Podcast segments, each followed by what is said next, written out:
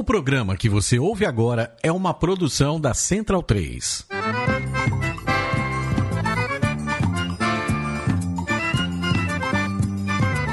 Começa agora com Gil Luiz Mendes, o seu podcast de futebol nordestino.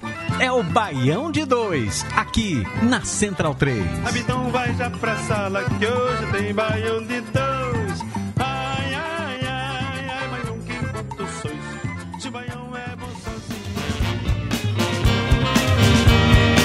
A volta de Lula, as eleições no esporte, a situação do Belo e o 8 de março que a gente quer. Mina girando, mina riscando, mina pintando, mina rimando. O campo tá minado pra quem anda vacilando. Cuidado, mano, porque eu tô te focando. Se eu mirar num preconceito, você vai sofrer. Sinta liga, senta o clap, senta o peso do Nordeste. Várias minas que dominam, do mic até o cap. Eu vou chegar chegando com meu pensamento insano. Não dou back to back pra fingidores de malandro. É nessas fitas que a gente parte pra cima. Diversidade que ensina, conceito que contamina. E a rima que disciplina, colada com as outras minas. Eu tô com as trap, eu tô com as trans, tô com quem respeita a sigla. Eu tô com as mana, tô com as Está começando, senhoras, senhores, senhoros, mais um Baião de Dois, mais um Baião delas. Lembrando que estamos participando da campanha O Podcast é Delas. Vocês podem procurar a hashtag O Podcast é Delas 2021 para saber mais.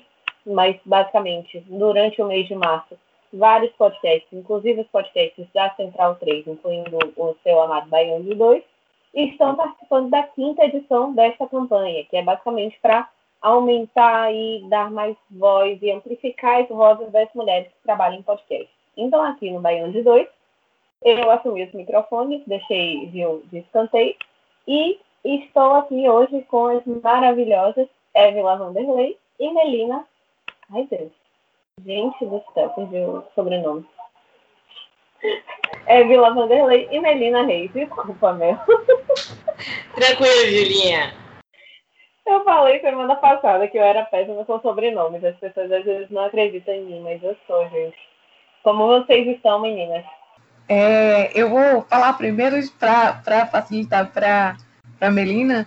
Cara, é assim, é difícil falar que estou bem na situação atual do Brasil, né? Em que a gente passa de duas mil mortes, embora tenha esse sopro de esperança que a gente vai falar um pouco mais à frente, né? Sobre a questão do Lula e tudo mais. É, eu não sou lulista, né? Longe disso, mas a situação ela chega no nível em que tudo que acho que a gente quer né, da esquerda radical é ter um presidente como Lula para fazer oposição, né? Então, é, bem, bem, a gente não tá, né? Mas estamos passando sem Covid por enquanto por aqui. Olá, meninas, tudo bem? Estou aqui com minha pequena. E como disse a Évila, realmente bem, bem não estamos. Assim, eu vou ser bem sincera, eu estava doida para voltar pro programa, né? Eu mesma sempre me faço as pausas quando geralmente volta para dar uma organizada na minha vida que tá um turbilhão, como, como imagina de todo mundo nessa, nessa pandemia, mas eu ainda estou resolvendo questões para além de pandemia. É, e assim, até ontem, sabe, até antes de sair essa decisão do Faquinha, eu tava assim, uns dias assim, muito, muito mal mesmo, porque logo no começo do ano eu perdi um tio meu por Covid, eu tô com outro ainda internado é, numa situação grave. É, eu, meu, meu avô que tá tratando câncer, lo, tudo longe de mim, assim, minha família destroçada por conta, porque o Covid chegou na nossa família da pior maneira possível, e logo, no, logo já no começo do ano, sabe? E, sinceramente, assim, é, o Kevin acabou de falar com relação ao Lula. Não sou lulista, apesar de que quem entrar no meu Twitter hoje vai achar que eu sou, mas ali é uma catarse de, de tudo que. de tanto sentimento, de tanta coisa ruim, porque, assim, tá, tá sufocante, entendeu? Então, assim, vou dar bom momento agora para todos os nossos ouvintes. Estava com muita saudade, mas é, não tá fácil. E de ontem para hoje o que a gente teve, principalmente hoje, após o discurso que a gente ouviu, né, e assistiu, quem pôde ouvir, quem pôde assistir, até para quem não gosta do cara, foi assim um respiro, um respiro diante desse, desse, desses anos muito difíceis que a gente começou com 2019, mas se potencializou na desgraça em 2020. Mas é isso, toca aí a bola, Julinha.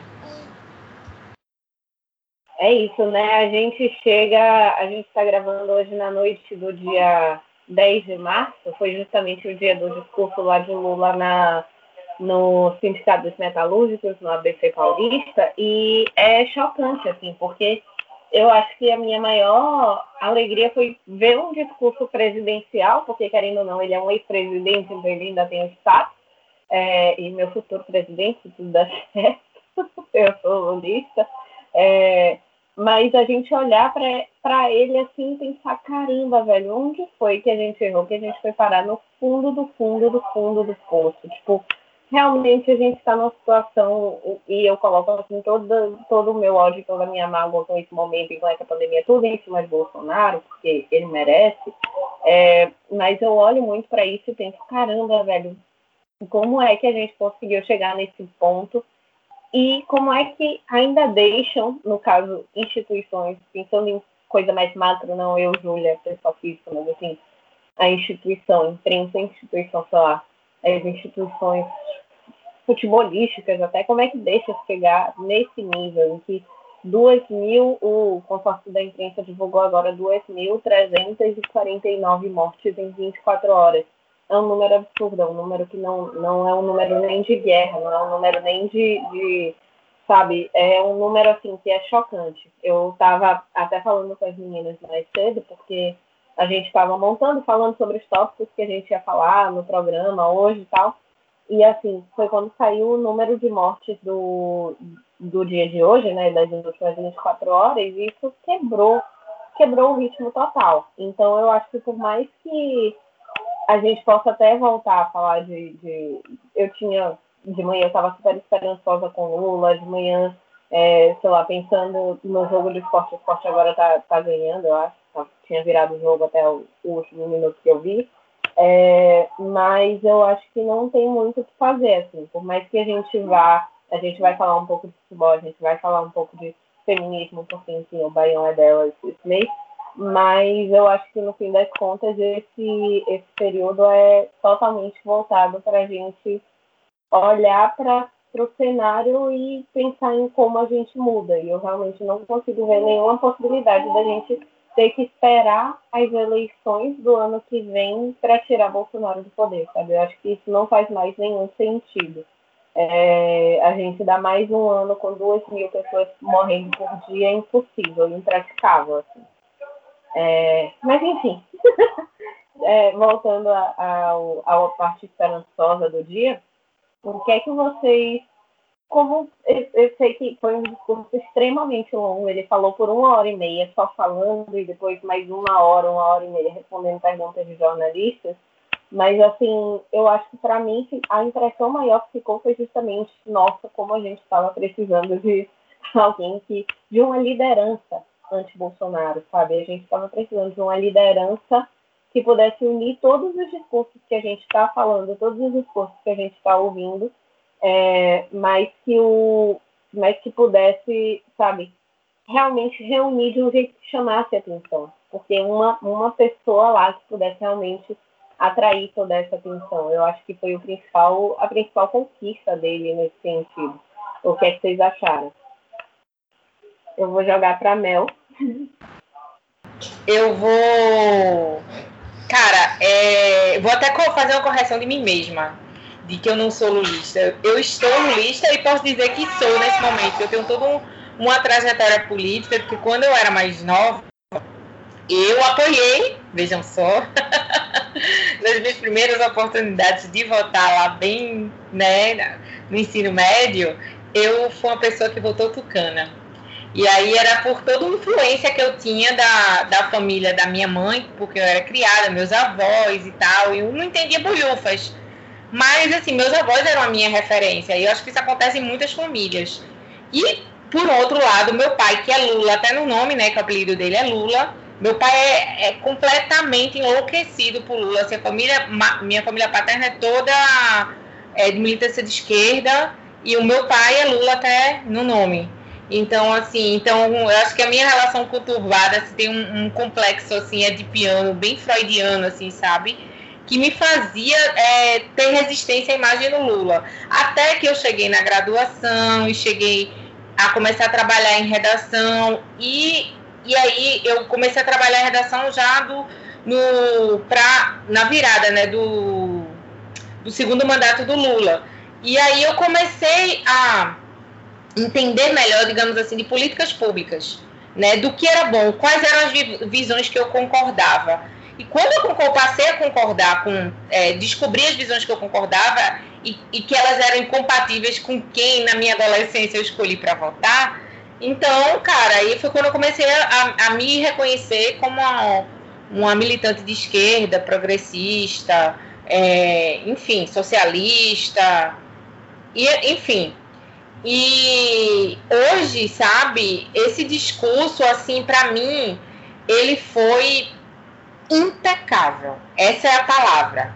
Porque o Lula, né, teve gente que brincou no Twitter com, com isso, que, ah, o Lula é escorpião, ele tem um caderninho de todos os nomes que ele queria, é, nessa hora, dar lá aquela alfinetada dele. Porque ele simplesmente, ele fez um discurso que tocou em todas as cobranças, é, em todos os ataques que ele tinha recebido, em todas as farsas e narrativas que foram construídas que prejudicaram ele. Ele foi ali, rebateu, contra-atacou, levantou todas essas, assim, nada saiu em column. Ele saiu, ele é, citou questão de, de preconceito racial, apontou, no meu entendimento, que não foi um ataque, mas fez um apontamento ali sobre Miriam Leitão porque ela foi uma das economistas é, símbolo de todas as porradas que foram feitas em todo o governo é, Lula, em todo o governo Dilma, entendeu?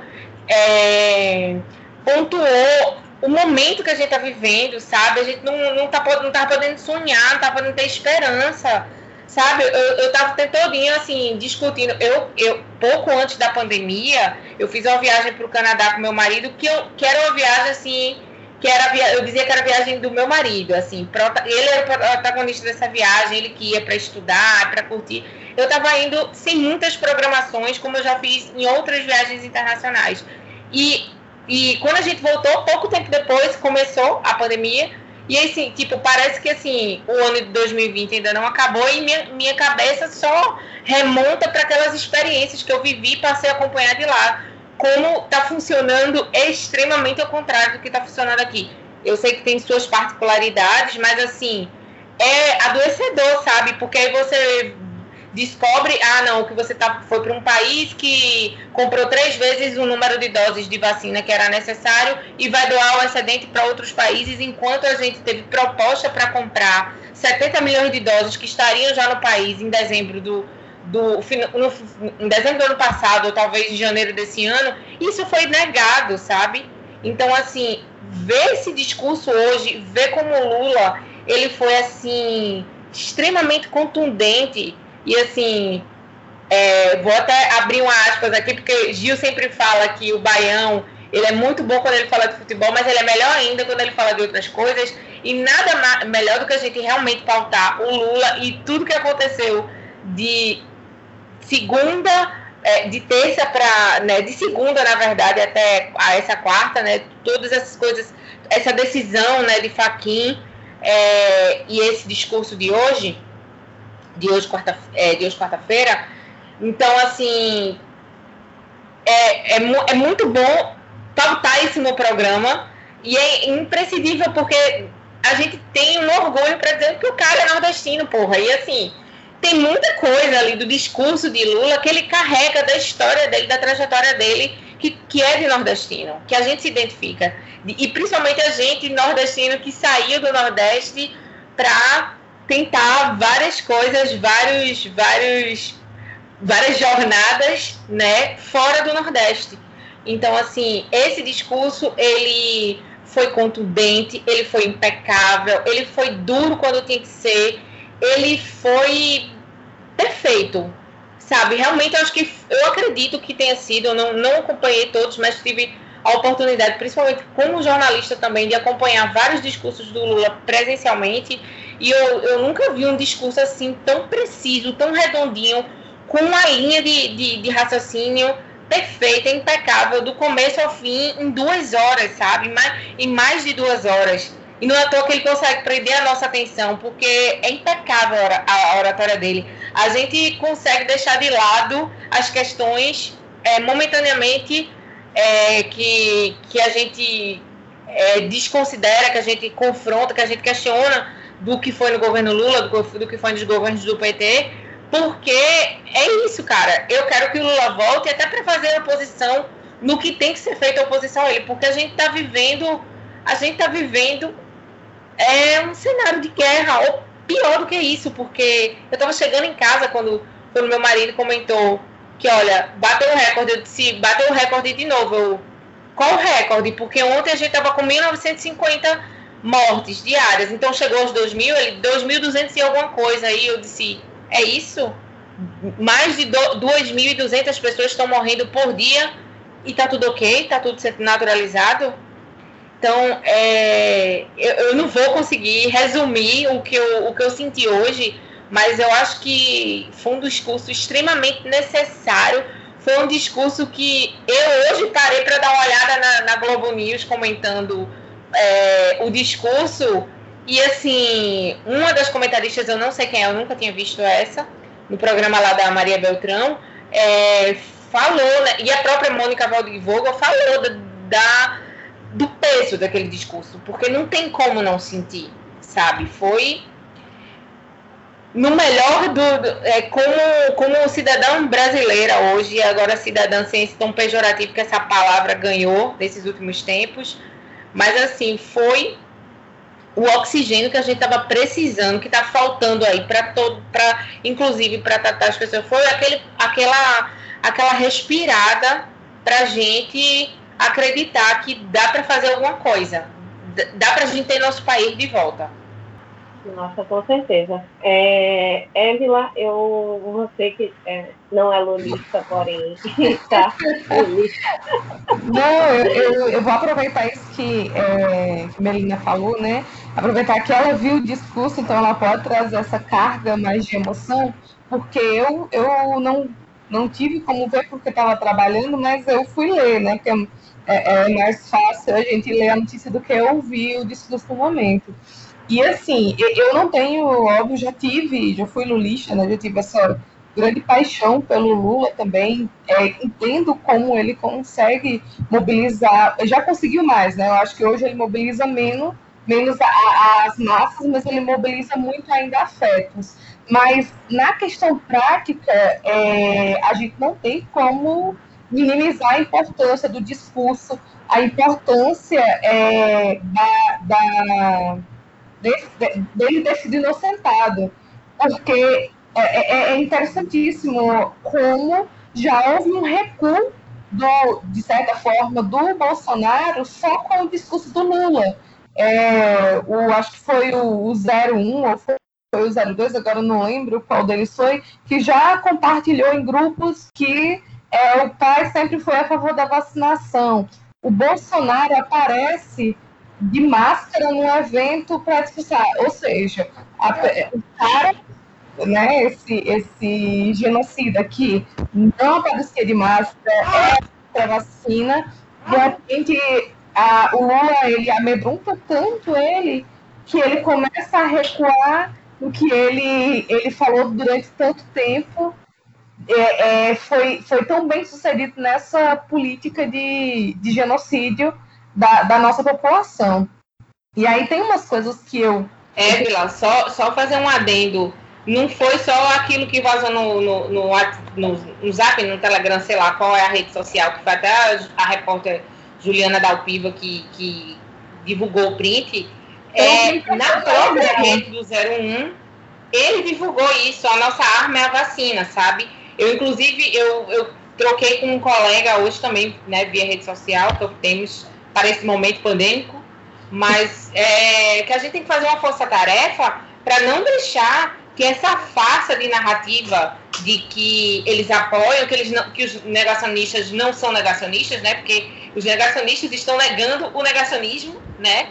Então, assim, é, a gente tem que fazer uma força-tarefa para não deixar acontecer o que aconteceu com o auxílio emergencial, que, que, que ele era contra e, de, e virou depois o, o, o auxílio de Bolsonaro, entendeu? Então, assim, a gente não pode, e a imprensa, mais do que nunca, tem que cumprir esse papel de reforçar.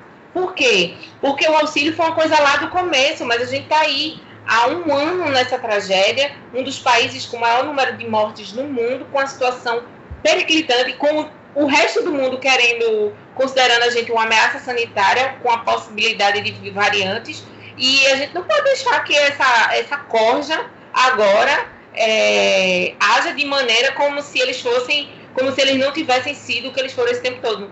Negacionistas, irresponsáveis e milicianos também, e, enfim, e genocidas. Genocidas.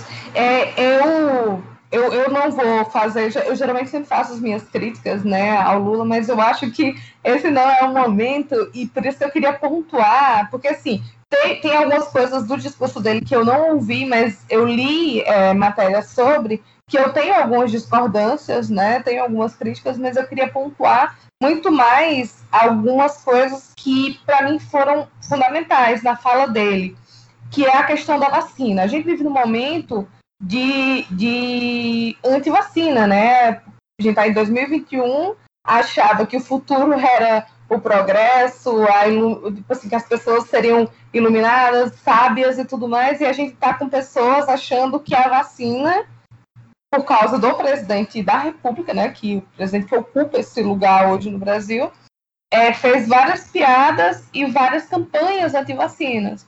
E aí o Lula vem e fala que vai tomar vacina, que vai fazer propaganda para o povo brasileiro se vacinar, e, e, é, e, é muito interessante porque ele chega a chamar o, o presidente, né? É, não presidente é, de imbecil, mas chama a decisão dele de imbecil. Vai, vai falar que pede para as pessoas levarem o Covid a sério, ficar em casa, mesmo depois de tomar a vacina. Então, assim, esse trabalho de conscientização do Lula, ele é muito fundamental porque eu, eu já vim, eu vim discutir isso no, no último lado B do Rio, eu participei, e a gente estava conversando como a própria esquerda progressista ela esqueceu um pouco da sua responsabilidade coletiva. Então, graças ao Bolsonaro, e aí a gente tem que colocar assim, a culpa no presidente, no, em outros representantes políticos que levaram a, a, pandemia na brincadeira ou até como projeto mesmo de genocídio. Então, assim, a, foi tão normal, foi tão banalizado a, a morte das pessoas que a própria esquerda progressista acreditou que ela não era responsável pelo outro. E ela começa a sair, e o Lula fala, né, que é, eu até separei um trecho aqui que ele fala: Não acho que você possa tomar vacina e já tirar a camisa e ir para o boteco pedir uma cerveja gelada e ficar conversando, não. Você precisa continuar fazendo isolamento e você precisa continuar usando máscara e utilizando álcool em gel. Então, assim, é importante porque, mesmo que a maior parte das pessoas elas não sejam necessariamente de esquerda ou petistas, mas elas gostam do Lula, elas ouvem o Lula, ele tem ainda uma popularidade muito alta no país. E aí, outro ponto é o Lula defendendo o auxílio emergencial como uma medida para que as pessoas não morram de fome, né? É, a gente, como eu, eu sempre ressalto, tem muitas críticas ao Lula, mas a gente tem que lembrar que ele tira o Brasil em 2015, se eu não me engano, é, da, ele tira o Brasil da, da zona de, de, de pobreza. Eu, eu tenho um nomezinho que agora não me vem à memória aqui. Minha memória ultimamente está terrível. Mas o Brasil sai, é, se vocês puderem me lembrar, ou se eu lembrar mais lá na frente, eu falo. Mas é, o da, é o da linha da linha de extrema pobreza.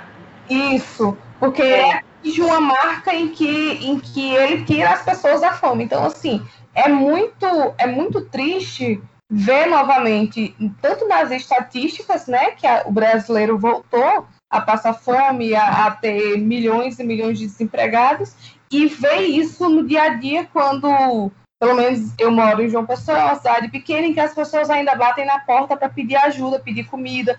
É, o número de pessoas é, recolhendo lixo para ou se alimentar, ou, enfim, é, é, é, terrível a gente chegar no nosso país, que é uma das maiores economias do mundo, vendo gente catando lixo na, na rua para comer. Então, assim, porque a gente está numa pandemia e a gente não tem um, um presidente ou a gente não tem um governo que vai evitar que as pessoas morram. Então, assim, é, eu, eu gosto de pensar que nesse ponto é, é, é, muito positivo o que acontece com o Lula. Lógico que a gente sabe que por trás dessa, é, dessa, dessa desse, desse, desse julgamento do, do Faquin tem alguma coisa por trás, óbvio, óbvio.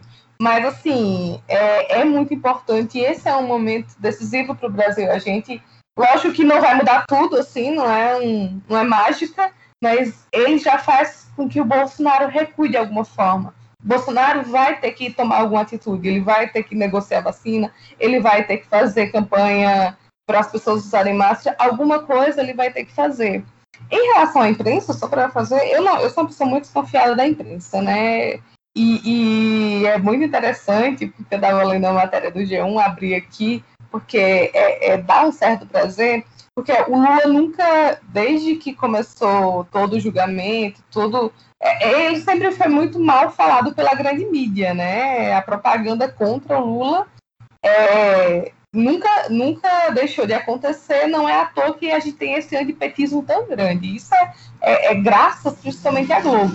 E o Lula ele tem essa raiva da Globo e ele fala mal da Globo e a Globo solta uma nota no final da matéria do G1 é, dizendo que o presidente está errado, que o jornalismo da Globo sempre se dedicou a relatar os fatos, porque o Lula vai dizer que a imprensa fazia assessoria, é, fazia assessoria de imprensa para a Lava Jato, o que era totalmente verdade. E, e eu gosto de, de, do Lula nesse aspecto. Ele é um cara que dá umas alfinetadas muito boas em, em, na Globo, no Judiciário. Ele, ele, ele sabe muito bem como articular cada palavra ao mesmo tempo em que ele dá um jeitinho de falar dos empresários com certo, não, vamos conversar com os empresários, mas tome aqui uma alfinetada na Globo porque eu sei que eu posso. E isso para mim é, é, é, muito interessante porque o Lula para mim é uma figura política, é a figura política da nossa geração que não, não tem outra. Não sei se terá outra né, com essa personalidade, né? Ele pode ter outros políticos ou melhores ou piores, mas acho que como Lula não vai ter. Então a imprensa, eu não acredito que vá fazer isso de mostrar, deixar claro o auxílio emergencial que não é do Bolsonaro, até porque em, em pautas econômicas eles não se envolvem, é, a grande imprensa, a grande mídia está junto com o Guedes em todas as privatizações, está junto com o Guedes nesse, nesse ultraliberalismo, então assim, eu não espero muita coisa deles. Eu não acho que nós, como jornalistas, consigamos fazer qualquer coisa porque a gente está muito preso a, a, a, é, a, um trabalho que não, que não há liberdade, não há independência. Mas, enfim, desculpa o, o a palestrona. Não, você, você mais do que acho que qualquer pessoa, uma mulher dessa, doutoranda em, em ciências políticas, né? É, ciências sociais, né? Ciências sociais, mas estudando coisa de política, acho que você tem lugar de fala de sobra. É, mas não, eu acho curioso porque, assim, eu estava falando até com minha mãe hoje, a gente assistindo o, o, a, nem tanto o discurso, mas mais a coletiva, e ele, ele fala essa coisa, ele fala da Globo fazer assessoria de imprensa, de não sei o quê, e aí eu pensando, caramba, velho, se fosse, tipo, sei lá, três anos atrás, eu como jornalista, estaria indignada, diria que, nossa, não, não se fala isso, é um ataque à ética jornalista. Hoje em dia, tipo, quando o presidente é Bolsonaro, que manda, diz que vai mandar matar, manda procurar na casa da mãe, responde os jornalistas de forma que mais grosseira possível, acho que Lula foi muito educado nas críticas dele à imprensa atuais. É, e assim, mas para finalizar mesmo esse, esse nosso comentário, eu acho que a gente olhar para esse cenário político, esse cenário político agora com Lula norma, novamente assim, na frente da, da briga, eu acho que não só força Bolsonaro a dar uma recuada, como força o resto da esquerda a se posicionar, seja do, do seja a favor, seja contra, sabe? Mas essa polarização fake, que não é necessariamente dois polos, da, dois lados da mesma moeda, mas realmente uma oposição à extrema-direita, é, eu acho que é muito interessante assim, a gente olhar como os outros setores da, da esquerda vão se posicionar, se vão fazer o tiro e ir para Paris ou se vão é, tentar realmente olhar para esse cenário e, e, apoiar ou então tentar criar uma nova, uma ajudar Lula a construir essa nova liderança, né? Eu acho que uma liderança anti-tucanos ou, ou oposição a, a, sei lá, Fernando Henrique, a Serra, aquela, aquela direita mais liberaloide do, sei lá, dois anos atrás, eu acho muito diferente do que precisa ser feito agora. E talvez seja o momento justamente de uma frente relativamente ampla de tentar se posicionar e tentar construir essa oposição de um jeito até mais assertivo do que do que só, sabe, confiar nos, nos ideais e, e, e achar que vai dar tudo certo. Não sei. Talvez eu seja meio idealista também. É, eu acho que hoje em dia eu estou entre o idealismo de achar que vai dar tudo certo sempre e, o, e a depressão de dizer, eu oh, não aguento mais e vou ir ali na, assistindo Big Brother. Embora a gente saiba que tudo é política, né? então não dá para ficar assim. A gente vai falar mais disso mais tarde. É, eu vou seguir na pauta, meninas, porque quando a gente estava discutindo o que ia ser debatido no programa de hoje, rolaram duas demandas da parte de vocês, então eu vou deixar vocês comandarem, mas eu vou começar pelo esporte, que inclusive o Juazeirense acabou de empatar o jogo, recebi a notificação aqui, mas Melina estava a fim de comentar as eleições do esporte. E do que eu li, do que eu tenho lido recentemente, está o caos do caos. A eleição foi adiada algumas vezes por causa da pandemia, acredito que está marcada para o dia 18, né, Mel? Mas deve ser adiada de novo, eu imagino, porque do jeito que as coisas estão, não dá para reunir um monte de torcedor para votar. É, e também está tendo, enfim, acho que um advogado entrou com pedido de impugnação da candidatura. É, se você quiser explicar mais o que é está acontecendo para a gente e para os ouvintes do Baião, agradeço. É, Julinha, então, eu vou até ser breve, né? Realmente eu estava aqui olhando o placar e, e, tentando ver se tinha mais alguma atualização desse cenário das eleições. Eu vou ser breve porque é, hoje o programa é da gente.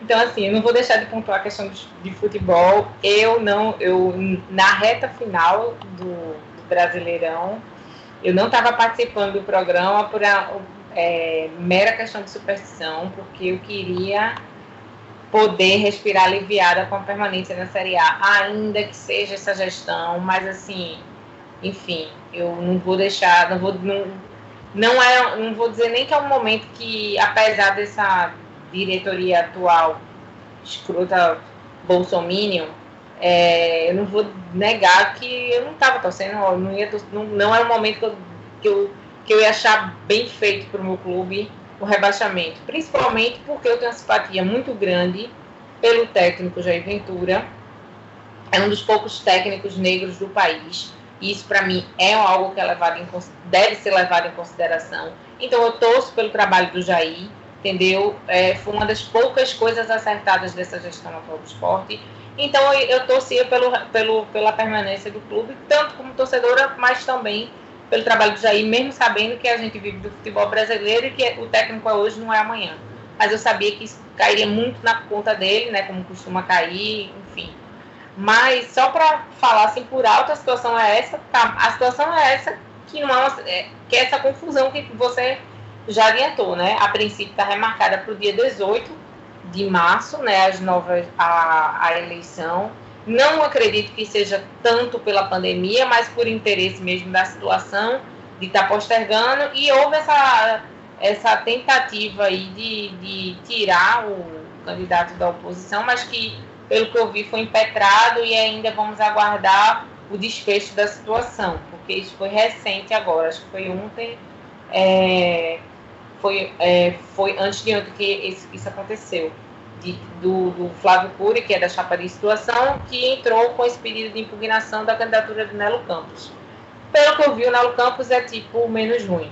A verdade é que quando se trata de eleição de, da maioria dos clubes brasileiros e do esporte não é diferente, a gente tem sempre aquelas mesmas figuras, é, aquelas mesmos clãs que estão ali circundando os clubes e se aproveitando disso, tirando proveito, tirando proveito inclusive político e não fazendo nada em prol do clube. Então, assim, o que tem para dizer é isso. Situação continua indefinida, a gente de verdade não tem um candidato que realmente represente uma grande mudança e vamos aguardar o desfecho dessa tentativa de impugnação da candidatura de Nalo Campos, se isso vai rolar mesmo, é porque ele está sendo considerado que ele tem débito, ele está inscrito, com, é, o nome dele está negativado no Banco Nacional de Devedores Trabalhistas. Então, por, a partir disso, ele não poderia é, concorrer. Mas a situação é essa e agora meu time está aí, empatando de 2 a 2 contra a Juazeirense. Esses times terminados em Ense já me dá um nervoso, assim, sabe? Após a Copa do Brasil 2008, né?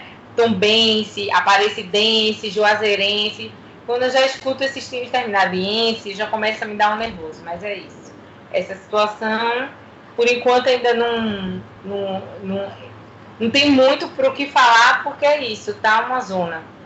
É, né? Todo mundo fala que o futebol reflete a sociedade. Então, acho que crise política é o que a gente pode esperar nos clubes, né? Não tem muito jeito.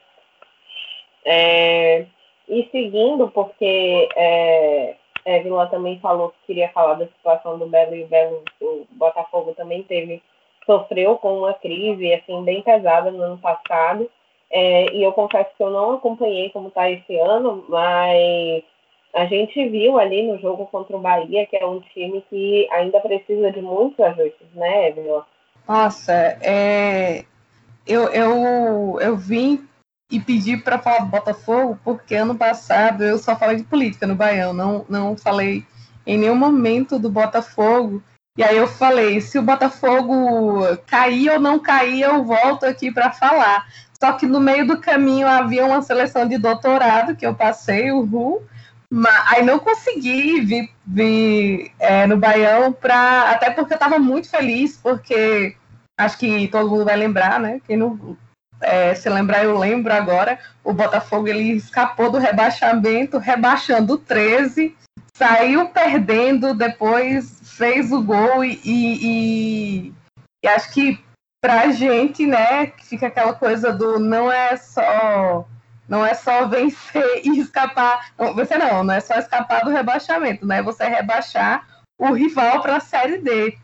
E, e aí o Botafogo começa a, a montar, remontar o seu elenco, né? Infelizmente a gente teve a saída de Evaristo Pisa, que foi, foi esse cara que que tava. 2020 foi um ano muito louco pro Botafogo, né? O Botafogo começa com Pisa, começa com alguns jogadores, e aí a, a diretoria antiga começa a ter vários problemas e libera, né? Em resumo, libera, tira o elenco. E aí, quando você tem essa nova eleição, que é em volta de um monte de confusões e crise e tudo mais, é, a nova diretoria, que era uma diretoria antiga, né? Porque eu, eu acho que é, é, normal nos times de futebol do Nordeste ficar esse essa essa troca, né?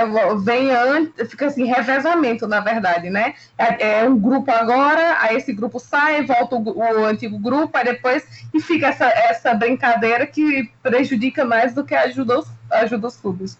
E não é nada democrático, né? Enfim. E aí volta uma galera, e essa galera, que é inclusive Evaristo Pisa, é, Marcos Aurélio e tal, eles conseguem fazer com que o Botafogo escape. E aí fim de temporada, nova temporada. E aí veio o Botafogo com dois empates num jogo muito fraco, com o 4 de julho. É... E o pior, eu acho que o jogo contra o Bahia foi melhor do que contra o, o 4 de julho, porque foi um jogo fora de casa. Então, empatar com o Bahia fora de casa, em que a gente saiu é, na frente, eu nem considero um resultado tão ruim. O que me preocupa mesmo nesse, nesse momento do Botafogo é, é a dependência de alguns jogadores que já são assim. É, jogadores que estão com 37 anos, que é o caso de Marcos Aurélio, né? Quando no jogo do 4 de julho eu estava até olhando assim, algumas estatísticas é, e o, tipo, o único lance de perigo de, do Botafogo, que foi no, no primeiro tempo, foi aos 48 minutos com Marcos Aurélio, que foi uma, uma bola chutada é, na pequena área e o goleiro Jailson defendeu.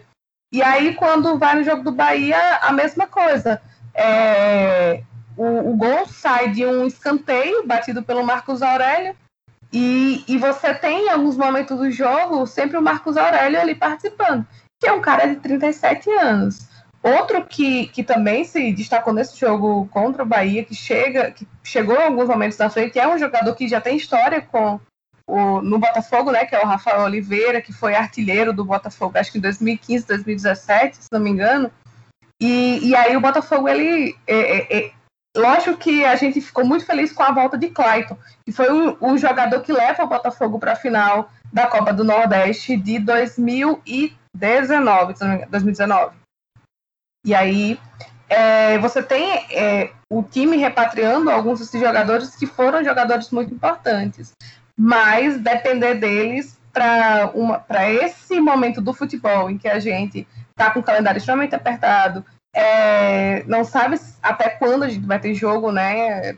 Por mim, eu acho que por muita gente daqui do Baião e da torcida, a gente nem teria futebol nesse momento, não é um momento de futebol. É, a gente teve final do, do, Campeonato Brasileiro agora e viu que, que o Flamengo fez com que a torcida. A, o Campeonato do Flamengo fez com que a torcida aglomerasse. Então, assim, isso vai acontecer nos campeonatos estaduais, isso vai acontecer na Copa do Nordeste, isso vai acontecer na Copa do Brasil.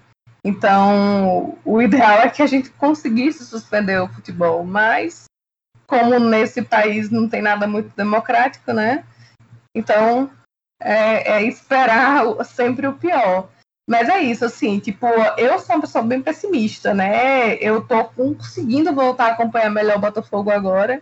Tô ainda é, vendo aos poucos, acompanhando aos poucos, mas assim, pelo que eu vi até agora, eu sei que é início de, de temporada para o Botafogo, para o Bahia não teve nem, não teve um intervalo muito grande mas não é algo muito animador. A gente quer muito a Série B, mas quer muito o título da, da Copa do Nordeste, mas vai ter, eu vou ter que esperar um pouco para saber se vai, o que, que vai vir pela frente, porque acho difícil fazer uma previsão para o Botafogo nesse momento.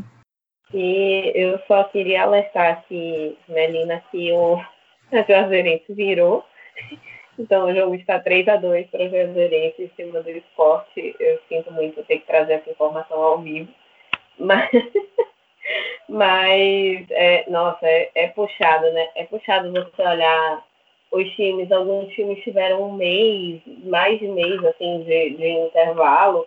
O Botafogo, porque, enfim, caiu na, na Série C, então teve um belo intervalo aí para tiro.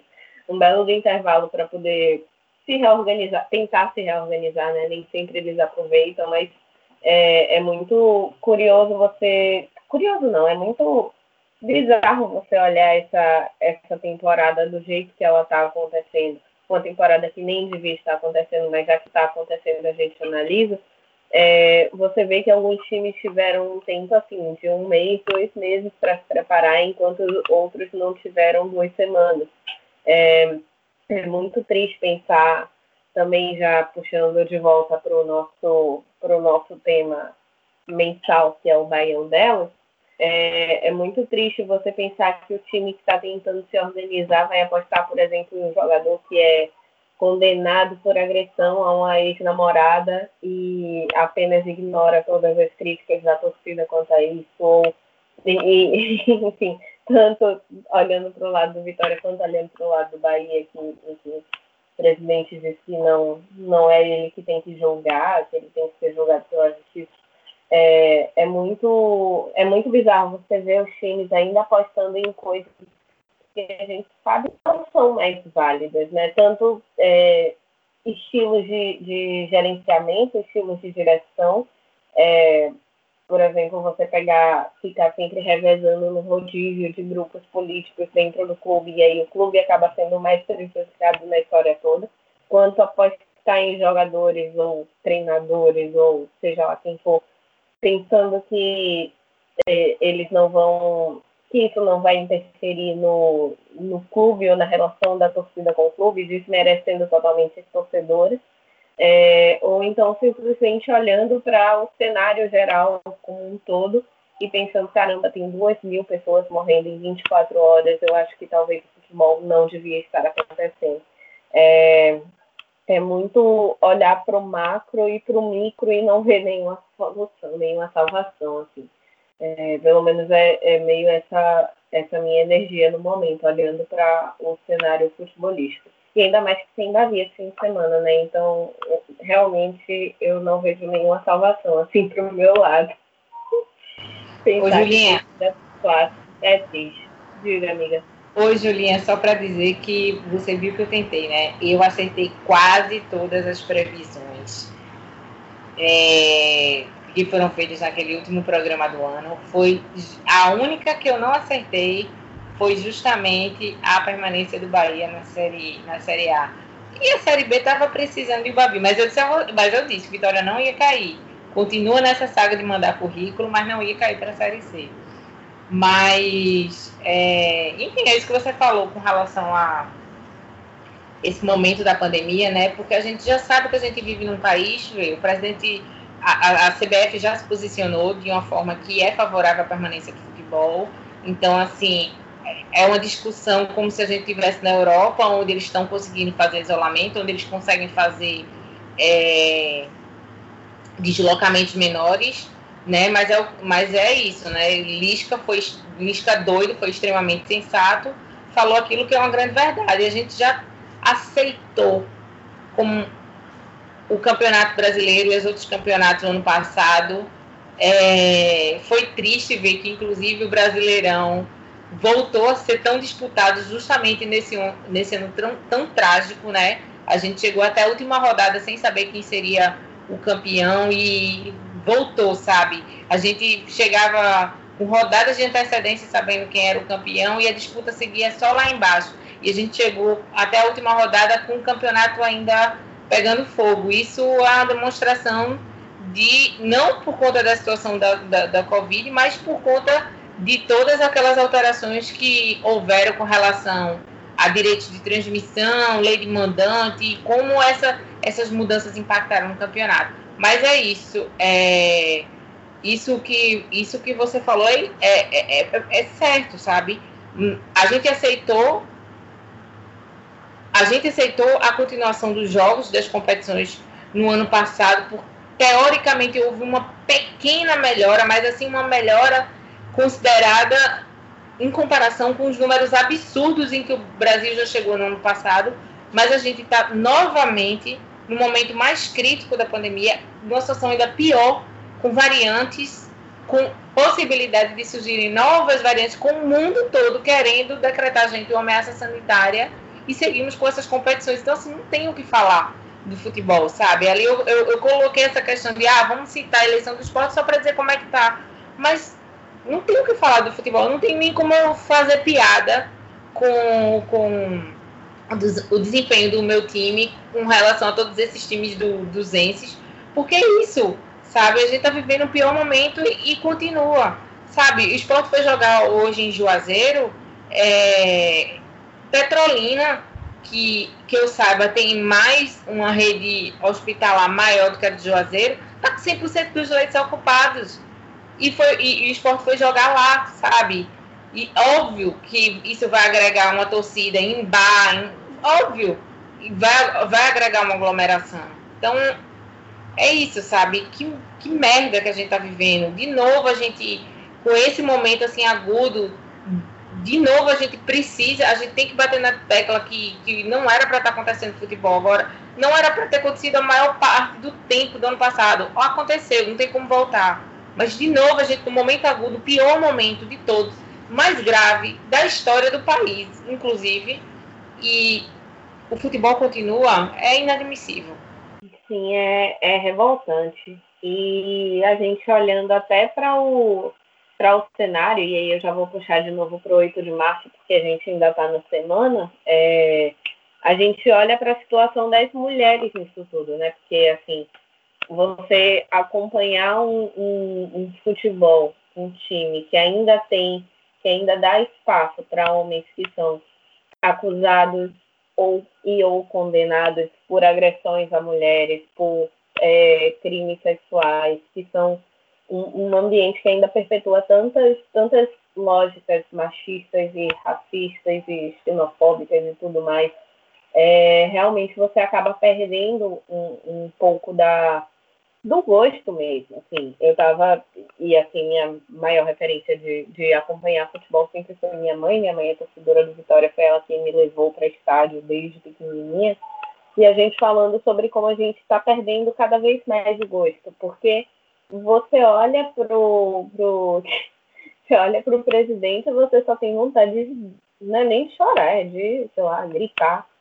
Porque uma pessoa que é eleita falando contra futebol feminino, com lógicas extremamente machistas, é, desmonta um time que estava se saindo super bem assim no Campeonato Brasileiro, coisa que o time masculino não estava conseguindo fazer. E segue nessa, nessa, nessa campanha anti-mulher. Eu acho um negócio incrível, assim, porque não é como se fosse algo, tipo, sei lá, algo comum, como dizer, não, futebol feminino gasta muito dinheiro e não dá retorno, que é algo simples, um discurso fácil que as pessoas têm. É algo absurdo, assim, de tipo, não, eu não, isso não dá dinheiro, eu não vou investir. Mas eu não só não vou investir, eu vou pegar o dinheiro que era para ser delas e vou reter para pagar o que eu quiser. É, depois eu vou contratar um cara que deu socos. É, se eu não me engano, eu, eu li alguns trechos do, do, do boletim, do, do, do, inquérito lá do, do Wesley Piontech. É, não consegui ler tudo porque é realmente muito pesado, mas assim, a, a polícia encontra ela, ela está extremamente machucada, com marcas de, de com feridas de faca, tipo uma faca serrilhada que ele usou para machucar ela, sabe? Um negócio totalmente bizarro. O cara condenado, tipo, não é nem aquela coisa de, ah, não, tem que ouvir os dois lados, ah, não, tem que deixar a justiça. Ah, o cara já foi condenado, já foi, tipo, cumprindo pena, terminou, acho que eu estava terminando de cumprir a pena e me vem contratar. E aí, tanto que o Vitória, até onde eu vi, pelo menos, ainda não tinha anunciado ele nas redes sociais. Tinha só falado, só o Carneiro falou que ele ia, enfim, rolou a especulação, ele fez os exames dois dias antes do 8 de março. É, assim, aquela coisa que eu passei o dia inteiro tremendo de raiva, fumando de raiva. É, e quando ele assim, não foi anunciado, mas Paulo Carneiro já estava falando que para o Bavi do fim de semana tem vários jogadores que já estão no clube, só que ainda não tem condição de jogo, e no caso dele especificamente porque ainda não está no bid, sabe? Então é um negócio que você olha assim e você pensa, cara, como é que como é que você torce? Como é que você se envolve com uma instituição dessa? E quando você nem tem, como é que você acha força para brigar contra um movimento desse, sabe? Tipo, porque para mim, pessoalmente, é muito é cansativo você olhar para um cenário que a gente está vivendo, para uma pandemia que a gente está vivendo, você manter a, a, saúde mental com todas as suas crises pessoais, profissionais, é, enfim, mundiais e, e, e, nacionais, e sendo uma mulher preta no Brasil de Bolsonaro.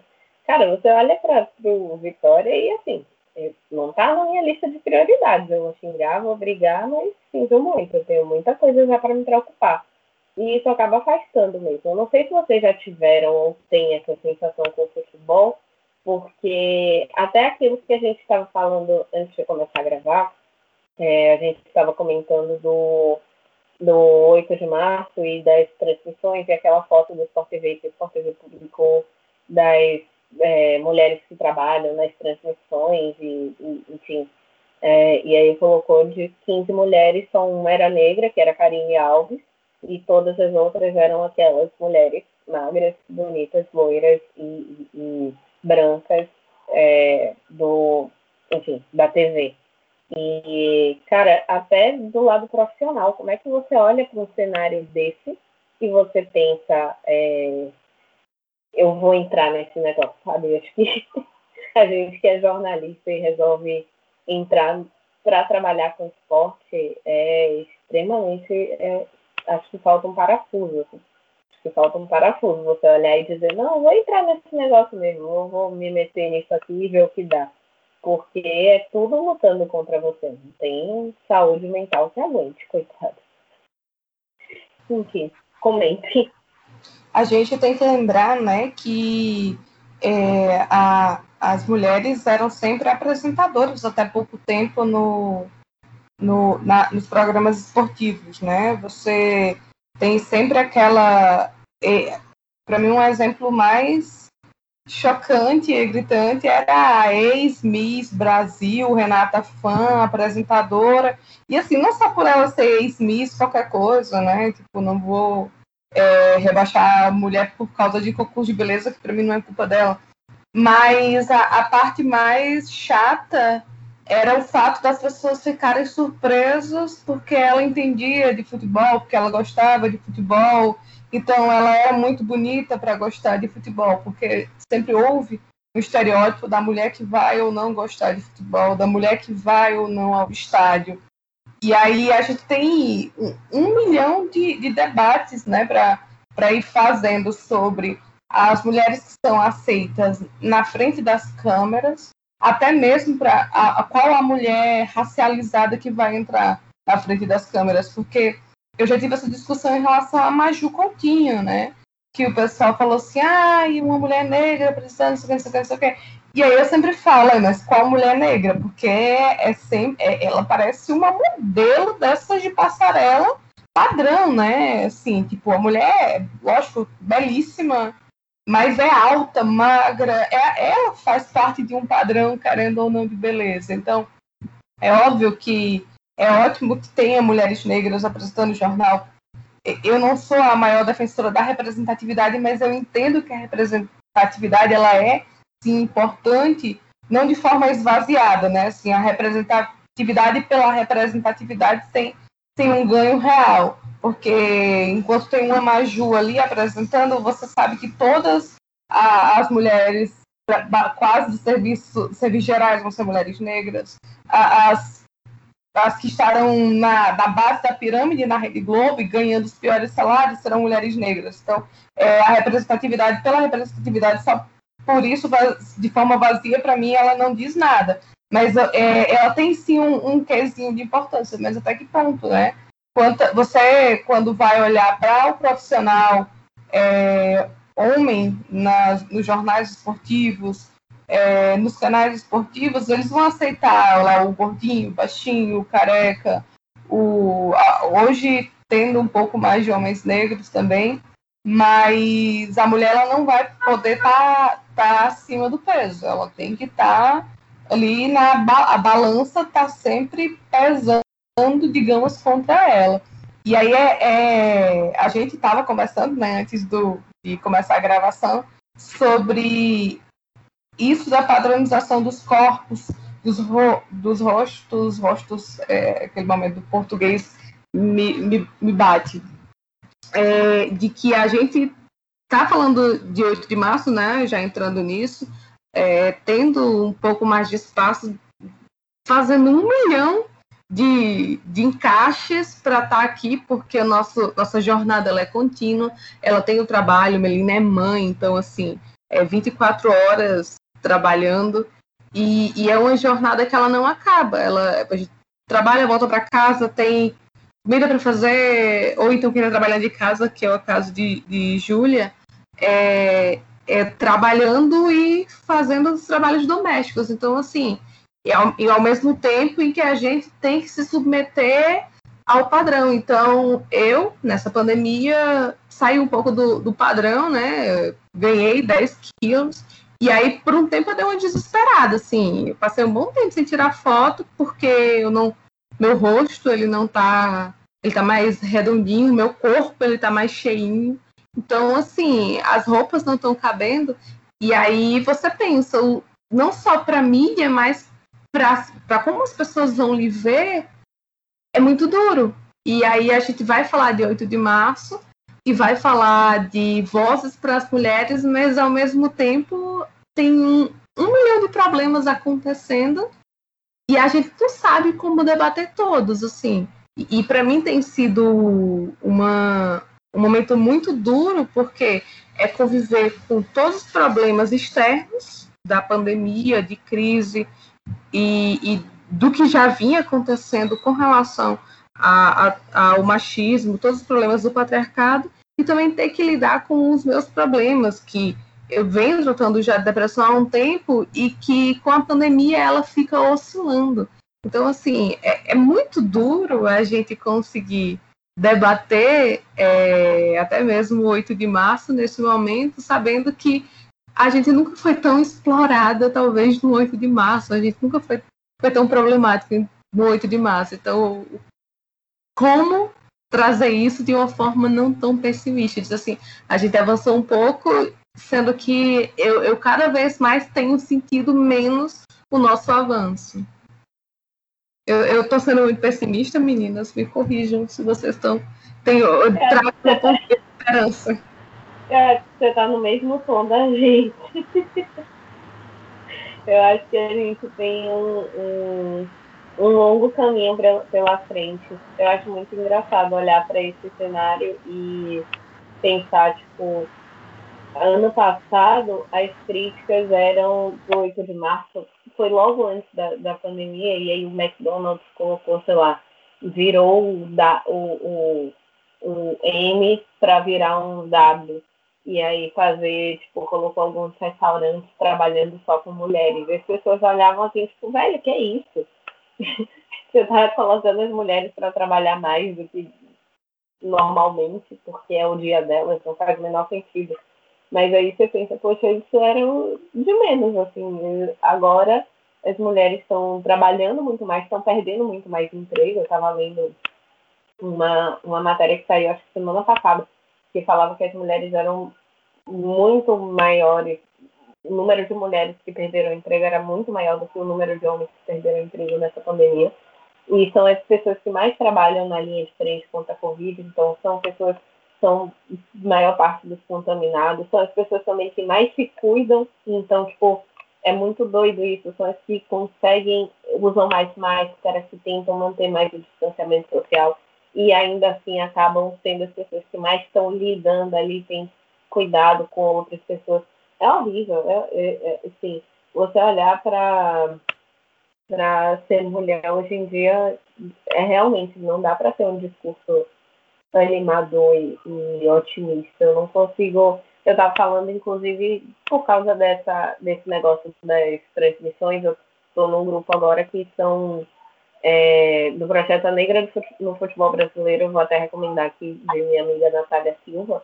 É, ela fez uma série de entrevistas, lives e, e, coisas com várias mulheres negras que trabalham no futebol brasileiro ao redor do país. Então, conseguiu entrevistar pessoas de vários estados é, e aí ela criou um grupo no WhatsApp com várias dessas mulheres que, que participaram do projeto. Então a gente estava falando sobre justamente sobre esse negócio das transmissões e sobre aquela foto lá do, do Sport TV e tal.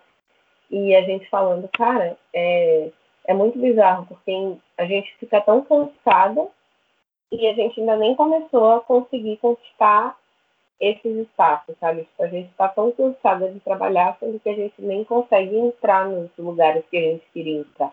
Tipo, a gente está cansada porque todo dia uma briga não só pelo, pelo, enfim, não só o trabalho do dia a dia, mas também você tem que lidar com tudo isso e você não consegue ficar feliz. Tipo, poxa, massa que vai ter uma, sei lá, Renata Silveira, que eu gosto muito, assim, acompanho o trabalho dela, vai narrar pela Globo, acho que ia ser hoje o jogo dela até. Ah, acho que é daqui a pouco, acho que é o jogo do Motoclube. É, vai ter a primeira narração e aí tem várias outras mulheres que eu adoro trabalhando em, em transmissões em várias emissoras. Mas e aí, até que ponto você fica feliz? Se essas mulheres, por mais que sejam ótimas, continuam não, tipo, continuam não representando nenhuma mudança efetiva na sua realidade, sabe? Tipo, é, os sotaques, você não vê sotaque assim, baiano, sotaque paraibano, sotaque pernambucano fácil em transmissões, coisa do tipo, sabe? Tipo, é, você fica feliz, só que é uma felicidade meio xoxa, assim, meio brochado, de tá, fico feliz por elas, mas e, e eu? É um, uma coisa meio assim, você fica extremamente cansado. E você não pode nem falar disso, porque senão você está dividindo o movimento e paciência, né? Então, Julinha, a Évila falou aí, é, sobre, eu gravei a maior parte do programa amamentando, tá? Com a minha É multitasking. Oi? É multitasking. É. pois é, a pandemia acabou que proporcionando uma condição favorável né, para minha gestação, no sentido de que eu e meu marido, a gente realmente divide tudo assim com a Ayana, tanto que os meus relatos de puerpério são bem fora da curva.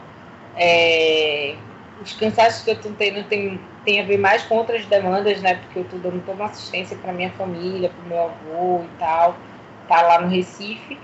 Mas assim, eu acho, né? É, ela perguntou sobre se ela está sendo muito pessimista. Eu acho que a conjuntura, né, o momento que a gente está vivendo, é, favorece esse sentimento, sabe? Hoje foi um misto de emoções ver o discurso, por exemplo, do Lula, mas foi assim.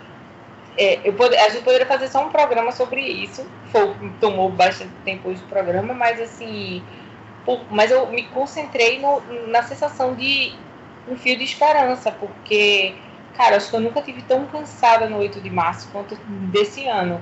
De não ter condições de parar para pensar e ter uma pauta. A gente, a gente teve a dificuldade de, de conseguir. E eu acho que por conta desse momento que a gente está vivendo, sabe? Ser uma perspectiva de país, assim. Quando a gente. Todo, é, é, são notícias que, assim, a cada momento a gente descobre que o fundo do poço está mais longe, ele está longe, porque é, a, a, situação que a gente está vivendo atualmente é essa, de que pode ter um fundo do poço ainda mais fundo, sabe? E isso é muito dolorido. Ano passado, eu tô sem trabalhar desde 2018, né? Foi inclusive o meu último freela foi justamente é, cobrindo a eleição aqui no Rio, a votação do Bolsonaro e tal tudo, que inclusive eu vivi situações que eu vi os colegas, né, porque eu estava cobrindo só excepcionalmente naquele dia para a Rádio Jornal, no Recife, que era onde eu já tinha trabalhado, mas foi quase, foi, foram mais de 24 horas de cobertura praticamente. E eu vi, assim, a galera é, no pós-resultado, lá no hotel, na Barra, eu ficava, eu, eu, eu, fiquei assim, meu Deus, as pessoas, esses colegas estão normalizando a situação que a gente está enfrentando, porque eu fui agredida, eu fui, eu fui atacada, agredida verbalmente, fui atacada, é, tentaram atrapalhar as entrevistas e eu ficava. E a galera só, tipo assim, reclamava, mas tentava dar um jeito de continuar trabalhando. Eu disse, que, que porra é essa que a gente tá, que a gente tá achando ok? E depois disso só foi pior. E é, e é inclusive, uma coisa que o Lula falou hoje, que é a imprensa aceitou é, ser condicionada, né, domesticada pelo Bolsonaro. Aceitou isso. Para continuar trabalhando. Trabalhando para quem, gente? Para quem? Para seguir uma linha editorial. Que porra de linha é essa? Que a gente não tá vendo o que está sendo falado, sabe? Tipo, sai um pouco dessa vida. Enfim. E aí eu também. N questões, né? Tipo, de cansaço é, de demandas. Ano passado, assim, teve uma possibilidade de trabalho enquanto eu ainda estava grávida, de job, e aí seria home office. E eu omiti que eu estava grávida, eu disse, cara, vou deixar se rolar a parada, vou deixar para dizer lá no final, para ver o que que se vai rolar. Porque é isso, porque eu sabia a partir do momento que, por mais que eu e meu companheiro a gente tenha se, tenha se planejado para ter a nossa filha, é, eu, enquanto não sabia quando é que ia acontecer, né? Mas a gente estava ali prontos para que acontecesse. Então, assim, eu soube que, assim, a partir do momento que eu tive a nossa filha, que eu, que eu descobri que estava grávida, é, eu sabia que as possibilidades de trabalho nos próximos dois, três anos seriam muito complicadas. E estou aí, inclusive, fazendo uma nova formação na área de saúde mental, sabe? Então, é isso, é um ritmo que, que é de, de boa parte das mulheres brasileiras e que só vem se agravando na situação atual que o país se encontra, sabe? E, enfim, é, eu queria só também fazer um, um pequeno comentário, é, ainda sobre essa questão política, né? Que foi. Eu não, eu não imaginava, que eu, eu não esperava que a gente fosse ver tão rápido, entre muitas aspas, o que aconteceu é, segunda, né, com a decisão do Faquin e mais o início do, do, julgamento da suspeição de Moro, o início da retomada, né, da, da retomada do julgamento, né, que voltou, e, e essa anulação das condenações de Lula. Eu não imaginava a gente ver isso tão breve. Talvez eu imaginava que Lula ia morrer e ia acontecer isso, que era, tinha acabado, assim, ele ele está liberto, já era o que dava para ser comemorado ante o que, diante do que foi é, a face jurídica desse processo. Mas eu fico pensando, aconteceu, e que bom que aconteceu. Mas quando é, quando é que Dilma vai ser inocentada pelo golpe que ela sofreu, que foi além de tudo misógino? Quando é que ela vai ser inocentada por um golpe que foi inventado, sabe, num acordo com o Supremo, com tudo, sabe? Que, que um crime de responsabilidade que foi cometido assim que o Temer foi empossado, ele já foi ab, abriu um crédito extraordinário. Então, assim, assim que ele foi empossado, ele cometeu o crime, né? Que, enfim, que Dilma que, que fez com que tirasse Dilma do poder. Quando é que Dilma vai ser inocentada? Sabe? Uma coisa ela não está fazendo um bom governo, outra coisa é ela ter sido culpada, ela ter sido golpeada. Quando é que vai ser? Eu não sei se ela vai ser inocentada. Então, assim, não tem como a gente deixar de citar isso, sabe? O quanto no, no mercado de trabalho, quanto na situação, é, é, nesse momento de pandemia, os índices, as circunstâncias, o, o contexto, as, enfim, tudo acabou agravando a situação de mulheres. Quantas mulheres, isso é, houve várias matérias sobre esse assunto, quantas mulheres tiveram que conviver com seus agressores nesse momento de pandemia porque não tinham para onde ir e, e, e, se viram obrigadas a ter que conviver com, com o cara que cometia violência, sabe, por conta desse contexto. Então, assim, a gente não teve proteção nenhuma e eu acho que agravou e retrocedeu, assim, em pouco tempo, assim, sabe, pequenas conquistas muito pequenas que aconteceram é, a duras penas ao longo de uma década evaporar em menos de dois anos. Então, assim, a gente está vivendo um momento de que não se sinta mal, Évila, de você estar tá se sentindo pessimista, porque faz sentido. É, é difícil quem está otimista. Que mulher está otimista no cenário que a gente está vivendo agora.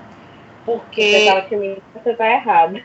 Pois é, entendeu? Uma coisa é a gente tentar preservar. É, eu, eu, por exemplo, quando eu me afastei do Baião, uma boa parte do ano passado, não foi tanto pela gravidez, foi para preservar minha saúde mental, porque eu não estava sabendo lidar. Então, por mais que é, foi maravilhoso poder ter meu companheiro é, mais próximo de mim do que a gente imaginava, porque ele esteve fazendo mestrado, mas ele realmente, por ser professor da rede municipal, ele praticamente não trabalhou a maior parte do ano passado. Então a gente ainda teve uma, uma, um resguardo financeiro por conta de, dele ser servidor público, mas, é, mas eu me preservei por conta da minha saúde mental, que estava em frangalhos no ano passado. Frangalhos. Porque foi muito difícil viver uma, uma gestação que era um momento tão aguardado, tão sonhado e planejado, foi muito difícil viver longe de todo mundo. Foi muito difícil viver longe da minha família, viver longe do homem que, que me criou como filha, tendo uma doença tão grave que não era o Covid, mas assim, que é tão grave, que é um câncer, tá longe de mim. Então, assim, foi muito difícil isso. Então, assim, eu, eu me afastei para me preservar. Não foi nem por conta, ah, tô grávida, eu quero me cuidar, porque eu quero dar. Não, não foi. Foi porque eu não tinha. Minha saúde mental estava em. Eu não, eu não tinha. É, eu não tinha condições emocionais de, de, de dar conta da demanda que era é, o podcast, de estar presente e estar acompanhando o futebol com afinco, com prazer, porque é isso, porque é um escape também o futebol. O futebol é tantas coisas e uma dessas coisas é o nosso prazer, o nosso lazer, é o nosso escape, sabe? Então, assim, é, é isso, não, não tá fácil. Eu acho que talvez realmente faça muito sentido esse 8 de março ter sido um dos mais difíceis dos últimos anos, porque quando a gente não consegue, tem dificuldade até para a gente se reunir, está fazendo esse programa hoje, para a gente conseguir pensar na pauta, porque tá, tá mais pesado do que o normal, né? Que a gente já sabe o quanto é difícil, o quanto é de luta. Então, é, é isso, sabe? Eu tenho só a agradecer, vou só fazer uma última ressalva aqui, já encerrando a minha fala, né? Que me estiquei pra caramba, Gil vai ficar puto comigo, mas foda-se, é o nosso. É o, é o baião delas. Mas, assim, é, ontem é, foi aquele momento de deixar a militância feminista e tal de lado, porque eu recebi uma mensagem muito fofa da minha sogra, que eu amo de paixão, e da avó do, do meu marido, é, me desejando feliz dia da mulher com tudo aquilo que a gente é, a gente a gente que é de luta diz que é menos importante. Vou, vou colocar assim agora, que está me, me, escapando como definir. Mas assim, com, com aquele, aquele voto de parabéns pela sua força e tal, tudo. Mas, cara, foi tão emocionante. São duas mulheres negras que lutaram muito na vida. Até hoje ainda sofrem com tudo o que é ser uma mulher negra no Brasil. Até hoje e assim, elas me mandaram uma mensagem tão fofa, tão fofa, sabe? Que foi muito maravilhoso. Eu já deixo até aqui registrado o meu beijo para elas, porque é isso.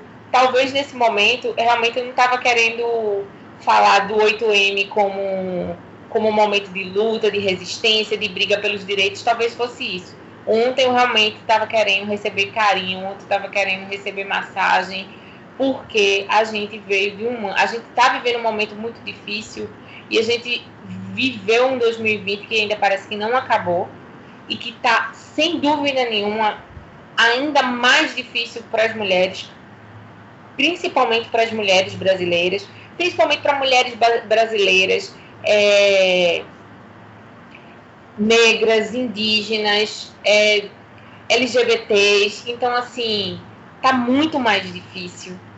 Então, é isso, assim, sabe? Eu eu ontem me contentei com carinho e guardei porque foi o, que dava foi o que dava para esse 8M, sabe, de 2021. Infelizmente foi o que dava. Felizmente porque foi maravilhoso receber, mas infelizmente foi o que dava, porque até para lutar, até para falar em luta, em resistência, esse ano estava mais difícil. Mas, mas tá mais difícil mesmo. É, só que e aí eu vou, vou encerrar meu falo para a gente não se alongar, porque Gil vai matar todas nós, né? Ele vai retar. Mas eu, eu fui convidada, né, por indicação do próprio Gil, né, ele faz essas coisas, para ser colunista do lado B do Rio. E segunda-feira era o 8M, foi também a, a, a, soltura do Lula, eles fizeram um programa muito bom, analisando também, a soltura não, né, o Lula não estava mais preso, mas a, a, inocência do Lula, né, declarada. E aí eu fiz uma coluna falando sobre as origens do 8M, e eu cheguei a citar um livro que, que, tá, que é fácil de encontrar em PDF na internet, chamado As Origens e as Comemorações do Dia Internacional das Mulheres que é, é da Ana Gonçalves, Ana Isabel Gonçalves. E é muito interessante esse livro porque ela vai traçar, né? Porque há mitos de que a ah, 8M é a data porque mulher, é, uma centena de mulheres foram trancadas numa fábrica pedindo aumento salarial e elas foram queimadas é, nessa data. E aí ela vai falar, não, não foi isso. Isso aconteceu, mas não no 8 de março. E aí é, ela vai falando sobre várias agressões que a mulher trabalhadora vai, vai sofrendo ao longo desse período final do século XIX, do século XX, ou, ou durante o século XIX, século XX, e que é, a luta socialista é fundamental para a criação do 8M como sendo uma data é, que se que assim a principal luta daquele momento era pedir por, pelo voto universal das mulheres. E aí é, mais a, a Clara Zeck e a Alexandra Kolontai elas também falam não mas a gente não vai só pedir voto a gente vai pedir é, a gente vai, vai, vai ser uma data de união internacional das mulheres para lembrar que elas trabalham, elas sustentam a economia, elas são as que mais sofrem e elas precisam se unir para derrubar esse sistema. Então, assim, é, eu, eu, sempre brinco, né, que eu rodo, rodo, rodo e acabo sempre no papo de lá vem a comunista, de falar que a luta feminista ela, ela tem que estar tá imbricada na luta socialista. A gente não vai e a luta socialista, a luta feminista. A gente não vai fazer uma revolução sem o feminismo e a gente não vai destruir o patriarcado sem destruir o capitalismo. Então, a, a mensagem que fica é a gente está muito, muito cansada, sim, porque a gente entrou, no, já, a gente já está num período de crise é, desse sistema desde 2008 esse sistema que vive de crises, ele se reestrutura a partir das suas crises e ele está se reestruturando. E para isso é necessário que muitas vidas sejam ceifadas. Então, assim, voltando lá para o comecinho, né, para a gente fazer errado bem, esse, esse momento em que o país tem é, mais de 2.200 pessoas morrendo por Covid, em apenas um dia, ele não é um acidente, ele é um projeto de governo. Um projeto que faz com que, durante o período de pandemia, numa crise capitalista, as pessoas, você tenha um aumento de número de bilionários, né?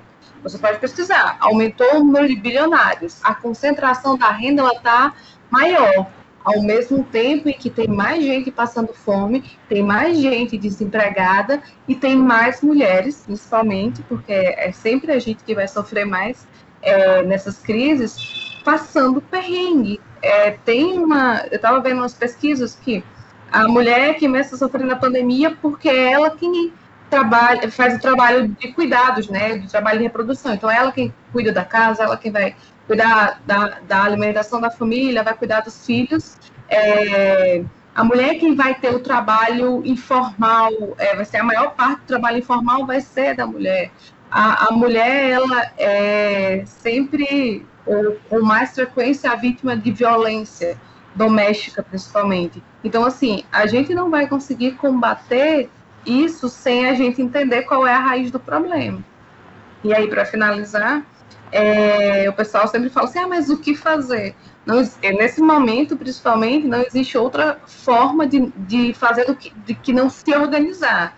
Seja no movimento de mulheres, seja num partido, a gente precisa se organizar em um sindicato, porque a luta ela vai ser ela está recomeçando, né? Tipo, o discurso do Lula, ele é para uma eleição de 2022, sim, mas a gente tem que lembrar que não termina numa eleição. Ele tem que começar para ontem. É, é, como o Júlia disse, é a derrubada do Bolsonaro, fora Bolsonaro, é, tem que ser a nossa principal pauta. Nesse momento a gente não está podendo ir para a rua por causa da pandemia, mas assim que a gente puder, é isso, é se organizar para ir para a rua, porque é só a movimentação das massas que, que pode conquistar a sua própria autonomia, né? É isso. Hashtag militei, já posso terminar. É, meninas, eu vou. eu vou encerrar, porque senão o Gil vai ter um treco. Temos uma hora e vinte e três já de gravação. Mas eu acho que é exatamente isso. A gente foi para vários tópicos, né, no fim das contas. Acho que o que a gente precisa focar é ficar em casa, usar máscara, de preferência aquela é, TFF2, que é a que protege melhor, protege mais contra as novas cepas e tudo mais. É, dá uma pesquisada, inclusive, tem um Instagram muito bom, que é arroba se eu não me engano é isso. Que é justamente falando sobre os tipos de máscara, sobre as marcas, sobre como você identificar se é uma máscara, é, enfim, falsificada ou não, se ela tem as camadas de proteção. Eu acho que vale a pena a gente divulgar, porque é muito importante nesse momento que a gente está vivendo. É, fora Bolsonaro, como sempre, acho que ele precisa sair o mais rápido possível. Acho que a gente não precisa esperar as eleições.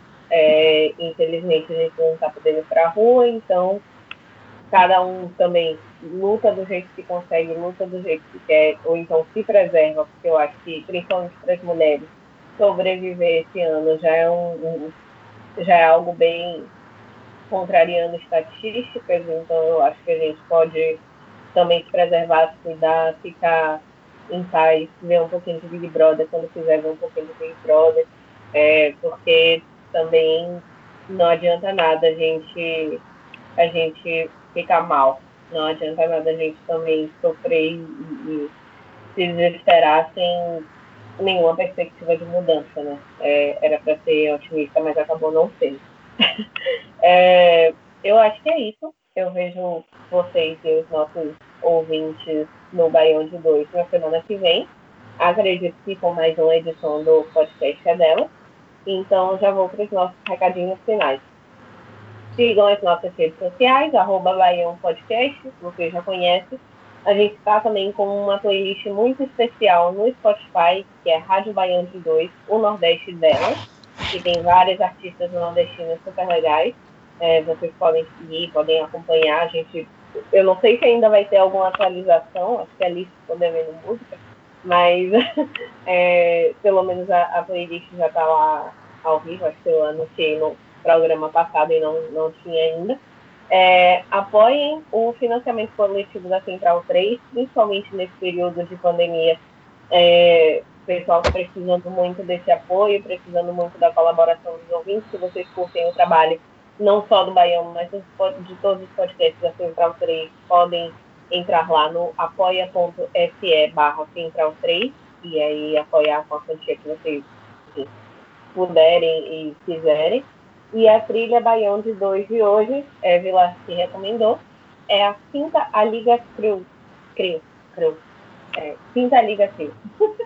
é, é um grupo de lá da Paraíba, né, Évila? E, e, eu ouvi, assim, eu ouvi uma música, porém já adorei. Sigam no, no Spotify, tem clipes no YouTube também. Podem dar uma pesquisada que é muito bom. Então é isso, pessoal. é isso, pessoal. Foi mais um Baião de Dois com tamanho de xadrez verbal. Fiquem por aí, se cuidem, cuidem dos seus e vamos para a luta que semana que vem tem mais. Beijos e até a próxima. Tchau, tchau. Tchau, tchau, galera. Beijão. Em terra de machocrata, quem se desconstrói é rei. Se o corpo é meu, é minha lei. Em terra de machocrata, quem se desconstrói é rei. Deixa as garotas brincar, deixa as garotas brincar. É o poder, aceita porque dói menos. Deixa as garotas brincar, deixa as garotas brincar. De longe falam alto, mas de perto tão pequenos. Deixa as garotas brincar, deixa as garotas brincar. É o poder, aceita porque dói menos. Deixa as garotas brincar, deixa as garotas brincar. De longe falam alto, mas de perto tão pequenos. Comando é feminista, só com mina terrorista. Se tu der algum deslize, joga o teu nome na pista. Se eu não quero, não insista. Tenho pra mais de mil cista. Só com madre cabulosa, não tem macho que resista. E eu sou a neta da bruxa que a fogueira não queimou. Minha pisada sinistra é no compasso do meu flow. Desconjuro tua força, tua língua virou forca. Os machos tremeu na base quando as minas se juntou. Caminhando, planejando, mundão vou conquistando. Jogaram pedra, falam merda e agora estão me olhando. Por quê?